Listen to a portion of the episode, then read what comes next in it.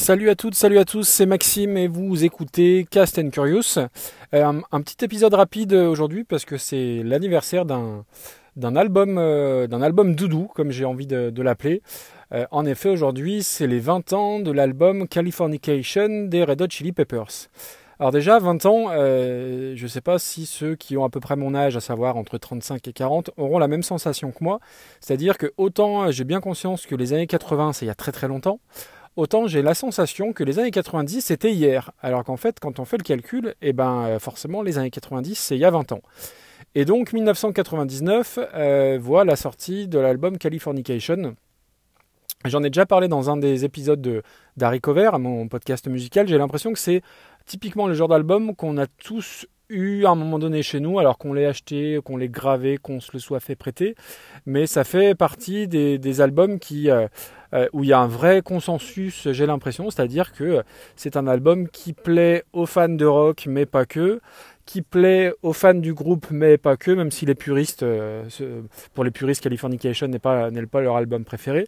Donc voilà, il y a un petit côté universel à ce disque-là et qui est pour ma part complètement justifié parce que c'est un album qui est en, tout point de vue euh, excellent.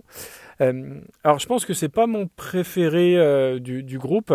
Je pense que celui que je préfère ou celui qui a le plus d'importance, je pense que ça reste Blood Sugar Sex Magic, donc qui est sorti au début des années 90 en 91. mais Californication a, plusieurs titres, il a une importance toute particulière et j'ai une tendresse vraiment importante pour cet album. Ah, déjà, c'est drôle parce que euh, je l'écoutais euh, sans le savoir euh, hier.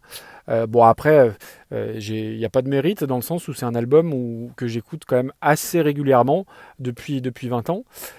donc déjà, voilà, comment dire, on va dire que l'actualité et mes écoutes de l'album se sont interceptées, c'est toujours assez drôle. Et la deuxième chose, c'est que je suis aussi dans une phase on va dire, cycliquement, j'ai des, crises de nostalgie, on peut appeler ça comme ça. Alors j'en ferai un épisode, voire plusieurs, parce que c'est quelque chose qui me a tendance à me, à, me poursuivre. Et du coup, euh, fatalement, se remémorer un album qui a 20 ans, euh, c'est faire un pas euh, dans une nostalgie assez, assez, assez sûre et assez, assez mélancolique, qui peut être mélancolique, voire douloureuse. Mais bref, c'est pas le sujet du moment. le sujet du moment, c'est vraiment cet album-là. Alors déjà, Californication, il euh, n'y a pas de lien avec la série. D'ailleurs, je crois que quand la, série est sortie, le groupe s'est empressé de porter plainte pour plagiat ou pour, enfin, je ne sais plus sous quelle obscure raison, euh, parce que voilà, ils voulaient que, je pense, ce titre-là, ce mot valise, euh, soit consacré uniquement à leur album. Alors après, bon, la série, elle est, elle est top, ou du moins les deux trois premières, deux, trois premières saisons. Mais voilà, revenons-en à l'album. Et c'est un album qui a une importance particulière pour le groupe dans le sens où c'est une vraie, une véritable renaissance. Euh, puisque en fait ils ont sorti l'album d'avant qui date de 95, euh, One Not Minute, a été enregistré avec un autre guitariste euh, qui était donc Dave Navarro. Pour la petite histoire, Dave Navarro était euh, un guitariste très à la mode au milieu des années 90, qui a été marié avec notamment Carmen Electra entre autres, et qui avait tendance à jouer torse nu, très maquillé, avec euh, des piercings euh, au téton, enfin voilà, un côté très matu vu.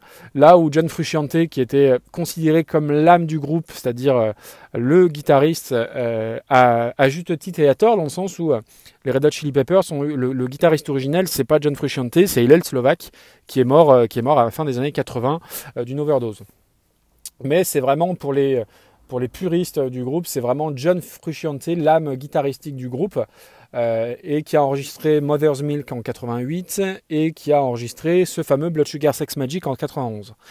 Et euh, suite à une des tournées mondiales euh, qui ont suivi cet album-là, bah, John Frusciante, il est parti complètement en vrille, il a quitté le groupe.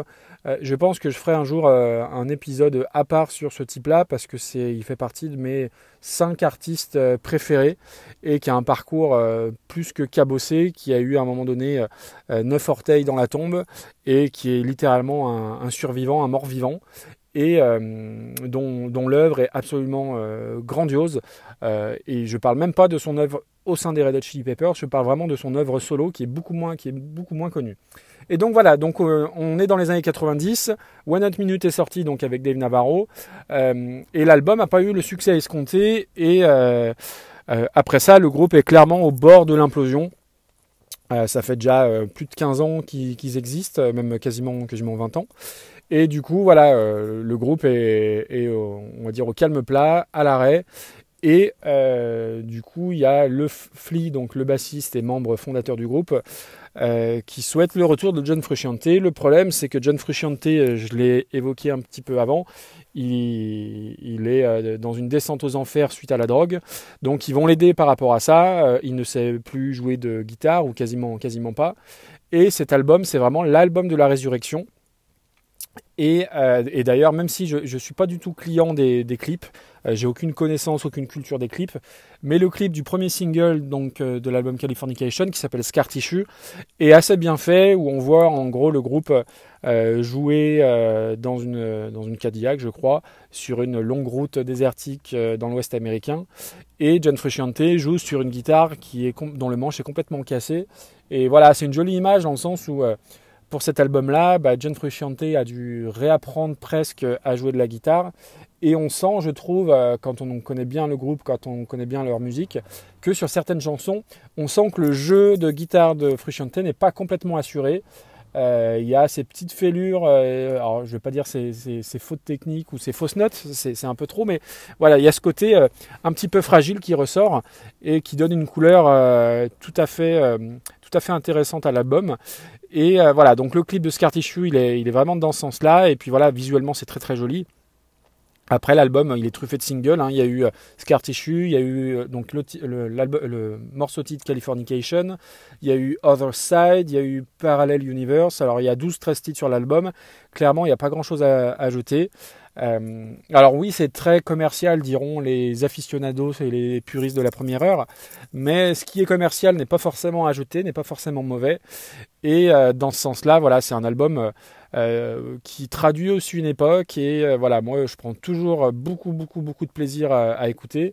Euh, j'en parlais, Scartichu, c'est, je pense, un des allez, 50 titres que je préfère au monde, tout, toute période confondue, tout groupe, tout style confondu. voilà, c'est vraiment un album, je pense, qui a eu beaucoup d'importance et c'est avant tout la résurrection d'un homme, John Frusciante, qui est à part, hein, puisque il n'est pas membre fondateur du groupe, mais il a, hisser euh, le groupe sur des niveaux stratosphériques. C'est un, prodige de la guitare. Il a intégré le groupe, il avait même pas 20 ans. Enfin bref, je ne vais pas faire l'historique du groupe parce que ça prendrait beaucoup de temps et il faut que ça se structure et je ferai euh, peut-être des épisodes par rapport à ça parce que voilà, c'est un, homme, un artiste que j'estime énormément. Mais voilà, ça fait 20 ans que Californication euh, existe. donc voilà, c'était un petit retour par rapport à ça l'album de la résurrection d'un homme et c'est aussi la plus grosse, la plus grosse vente d'albums du groupe. Je crois que ça s'est vendu, j'écoutais hier, à 12 millions d'exemplaires, ce qui est colossal. Et euh, voilà, la pochette, elle est mémorable avec ce mélange de bleu et de, et de soleil euh, brûlant.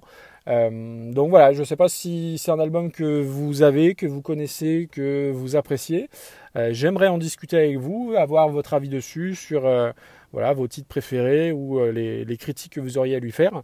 Euh, donc comme d'habitude, retrouvez-moi sur Twitter, leotomaxime, retrouvez-moi sur Discord. Euh, et puis voilà, et puis ce sera avec plaisir d'échanger par rapport à ça. D'ici là, je vous souhaite, bah, j'espère une bonne écoute de Californication, et dans tous les cas, je vous souhaite une très bonne journée. Portez-vous bien, ciao ciao